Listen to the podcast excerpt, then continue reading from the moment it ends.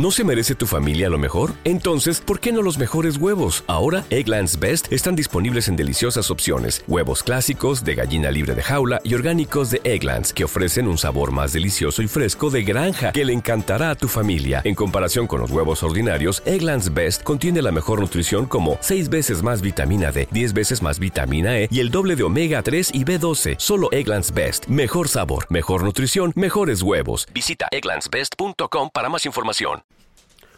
Buenos días, buenas tardes, buenas noches, bienvenidos a este nuevo Trek 23 Undercover número 460 estoy grabando el día 2 de febrero del 2021. El día después de que haya salido por fin una versión beta que traiga algo realmente nuevo y que mole un poquito. Y con el permiso de mi perra, que seguro que ya habéis escuchado al principio del podcast, con sus patitas ahí tiqui tiqui tiqui, que, que en fin. En fin, bueno, pues ayer salió la versión en beta 1 para desarrolladores de, la, de WatchOS 7.4 e iOS 14.5 y trajo una sorpresa bastante buena, ¿no? Por un lado, por fin soluciona el problema que tenían los, los iPhone 12, 12 Pros y demás con la Dual SIM. Que, bueno, no podías tener 5G con, con Dual SIM. Una u otra, pero no las dos. Entonces esto ya lo, lo han solucionado, ¿no? Y la noticia un poco más importante para todos es que han hecho una pequeña ñapilla, ¿vale? Para. Bueno, ñapilla, no digo en el buen sentido, ¿vale? No, no como suelo decirlo normalmente. Para que pueda, pueda desbloquearnos el, móvil cuando llevamos mascarilla. Y es a través de, del Apple Watch, una cosa que, que hemos comentado en alguna, en ocasión en, en más de un podcast. Em, pues por fin lo han, lo han implementado, ¿no? Funciona bastante bien. Me he animado a ponerme la beta, me piqué un poco anoche y, dije, venga, a pesar de que ahora estoy todavía de baja en casa y no me supone demasiado problema el tema de, del Apple Watch, o sea, del, desbloqueo facial, porque estoy solo más, más que nada, pero en cuanto me reincorpore al trabajo, que espero que sea más pronto que tarde ya, pues sí será un problema y de esta manera pues lo solucionamos. ¿Cómo funciona esto? Bueno, pues básicamente te hace un reconocimiento facial, el Face ID, y detecta que hay una parte que más o menos piensa que eres tú, que digamos que es de la nariz para arriba, pero no está 100% seguro. Mm, y entonces, bueno, pues mira si tienes el Apple Watch puesto en la muñeca. Si tienes el Apple Watch puesto en la muñeca, pues entiende que eres tú. Con esto solucionamos, ¿vale? Un poco la molestia esa de tener que meter el código y, todo el tema. ¿Qué ocurre cuando alguien nos quita el teléfono o lo intenta hacer él? Bueno, pues en teoría, mm, a ver, la seguridad es menor, ¿vale? Eh, el riesgo es mayor que, antes, está claro. ¿Por qué? Porque solo es capaz de reconocer de la cara para de la nariz para arriba y mm, puede equivocarse, ¿vale? Podría equivocarse. Pero si, si, partimos de que no se va a equivocar, pues va a detectar que no eres tú y entonces pues no, no va a hacer nada. Cuando él sospeche que sí puede ser tú, pues es cuando tira del Apple Watch y si lo detecta cercano, pues te desbloquea. Te vibra el reloj, mm, te aparece un cartelito como una notificación diciendo que está desbloqueado y te deja la opción además de bloquear el, móvil en caso de que tú consideres que ha sido un error, ¿no? Así que genial. Es una beta 1, ¿vale? No funciona perfecto del todo. En mi caso, por ejemplo, pues como me suele pasar cada vez que pongo una beta, eh, pues la vibración del reloj pues ha dejado de, funcionar bien. Eh, una veces vibra, otras veces no. Y bueno, pues es lo, que tienen las betas, ¿no? Entonces, bueno, eh, hay que esperar, hay que esperar a que salga esto, que más o menos se calcula que será para finales de marzo. Mm, cada beta de esta suele durar un mes y medio, dos meses. Eh, bueno, cada, cada, beta no, cada proceso de betas, me refiero de, versión en versión. Entonces, pues para finales de marzo, pues ya lo, tendremos. Y ya con eso, que por cierto, vamos por 14.5 ya. O sea, que, que, con un ritmo bastante bueno este año Apple con ello. Y por fin, ya digo, una, una beta que, que tiene funcionalidad nueva y de las que molan, de las que te solucionan la vida, de las que te, llama, ¿no? Te llama a probarlo y dices, mira, que, mola esto, ¿no? Que quiero tenerlo porque me soluciona un problema que hasta ahora estaba ahí con el Face ID.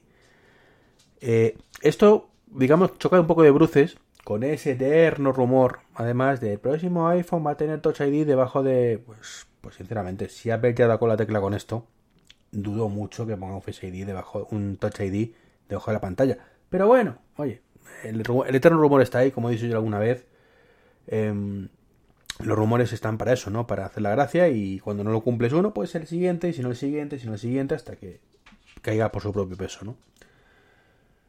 Más cositas. Bueno, pues resulta que desde hace una versión o dos, no estoy seguro, eh, parece ser que, podemos controlar bueno, controlar, encender y apagar, que ya es mucho, nuestros televisores conectados al Apple TV directamente desde un HomePod o directamente desde Siri.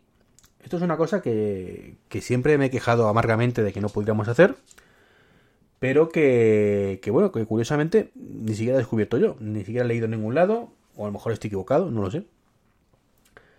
Pero de pronto un día escucho a mi hija en el salón, oye, Lola, enciende la tele del salón, enciende, no, perdón, apaga la tele. Ella dice, apaga la tele, apaga la tele. Digo, ¿qué haces? Esto no, eso no funciona. Y un día, y otro día, y otro día, digo, qué raro. Hasta que se me, se me dio por probarlo. Y efectivamente, si tienes un Apple TV puesto, tú le dices, oye, enciende la tele, tal, tal tele, o apaga la tal tele, y te lo enciende. Sea, te la pone en reposo o te la, te la enciende. Así que, genial. Por supuesto, no le pidas mucho más. No le pidas que cambie de canal, no le pidas subir o bajar volumen. Bueno, cambiar de canal pues sería complicado, ¿vale? Pero subir o bajar volumen debería ser posible ya que puedes hacerlo desde el mando del Apple TV. Pero no es una cosa que, que soporte de momento, ¿vale? Pero bueno, por lo menos hemos dado un pasito, una de esas integraciones rarunas que no sabemos por qué no están desde el primer día. Y ahora, bueno, pues yo lo probé en mis tres televisores. De hecho, llegué a pensar que era un atajo que yo había creado en su momento. Eh, bueno, no creado por mí, sino cogido de por ahí de su momento para, para hacer esa funcionalidad, ¿no? Encendería para la televisión, pero no.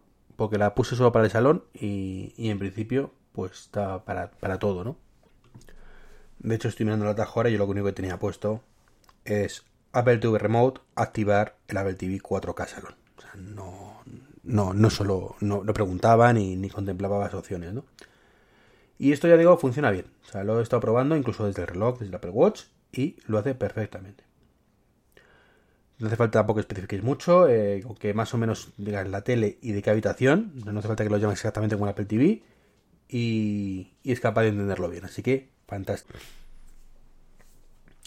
Otro temita es una noticia que ha salido ahora y es que Ford se va a pasar a Android. Eh, parece ser que va el ForSync, que es el sistema que tienen propio, lo van a abandonar a favor de, Android en 2023.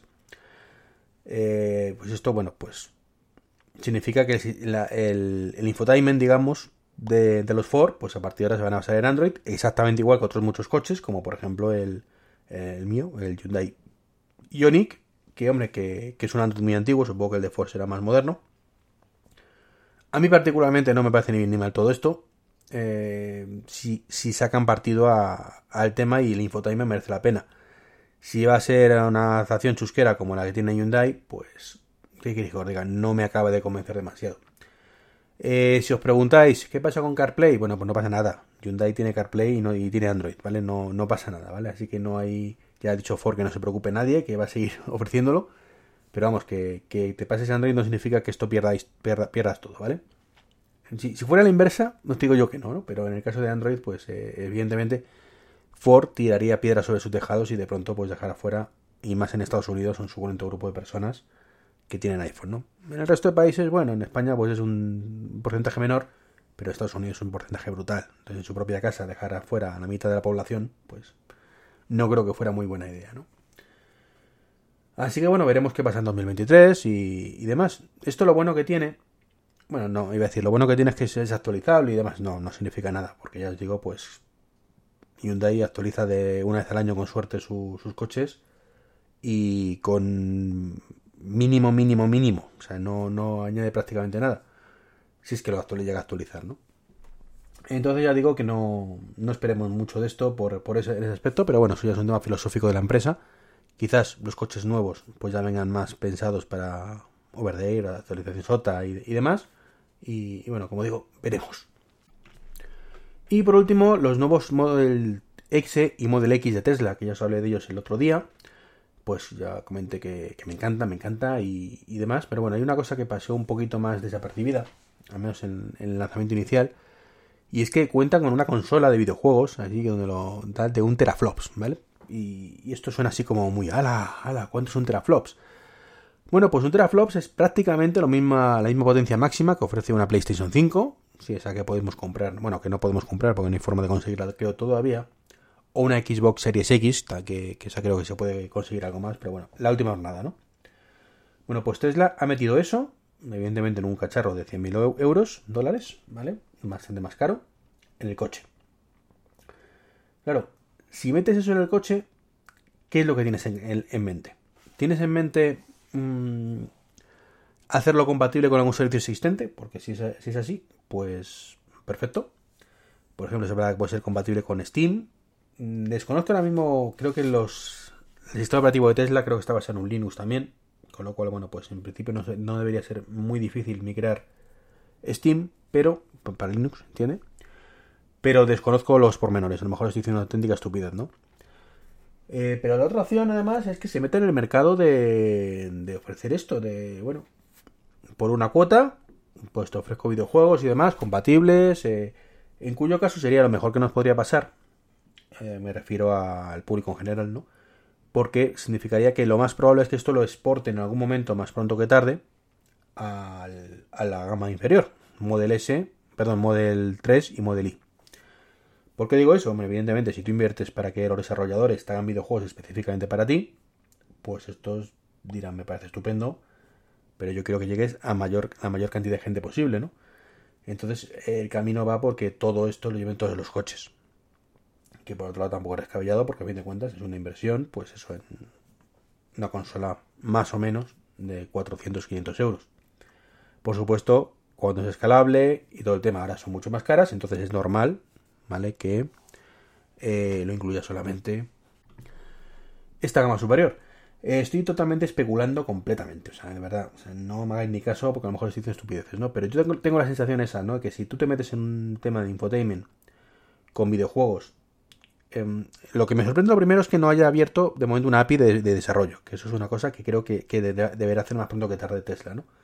Y lo segundo, esto que os digo, ¿no? Si tienes un, cacharro de videojuegos y quieres realmente rentabilizarlo, pues lo suyo es que llegues a, cuanto más lugares mejor. Y aunque sea opcional, bueno, pues que lo puedes poner también en un, en un coche inferior, ¿no? Bueno, pues esto es un poquito lo, que quería comentaros hoy. Como siempre os invito a, que visitéis los enlaces afiliados, que tanto veces os hablo de Amazon, o que esto cada vez va, va peor Va peor que lo utilicéis cada vez menos y va peor que Amazon cada vez da menos. ¿eh? O sea que cualquier día, pues es que esto va, se va a la porra. Y poco más, eh, poco más, ¿vale? Que bueno, que si tenéis un Apple Watch y tal, pues ya sabéis. Libro saca partido tu Apple Watch, volumen 2, volumen 2, para que aprendáis todo, todo, todo. Tengo que actualizar el libro con las novedades estas, por ejemplo, del, del, del relojito con, con la mascarilla. Importante, importante. Un saludo y hasta el próximo podcast. It is Ryan here, and I have a question for you. What do you do when you win? Like, are you a fist pumper? a woohooer, a hand clapper, a high fiver. I kind of like the high five, but if you want to hone in on those winning moves, check out Chumba Casino. At ChumbaCasino.com, choose from hundreds of social casino style games for your chance to redeem serious cash prizes. There are new game releases weekly, plus free daily bonuses. So don't wait. Start having the most fun ever at ChumbaCasino.com. No purchase necessary. BGW. Void were prohibited by law. See terms and conditions. 18 plus.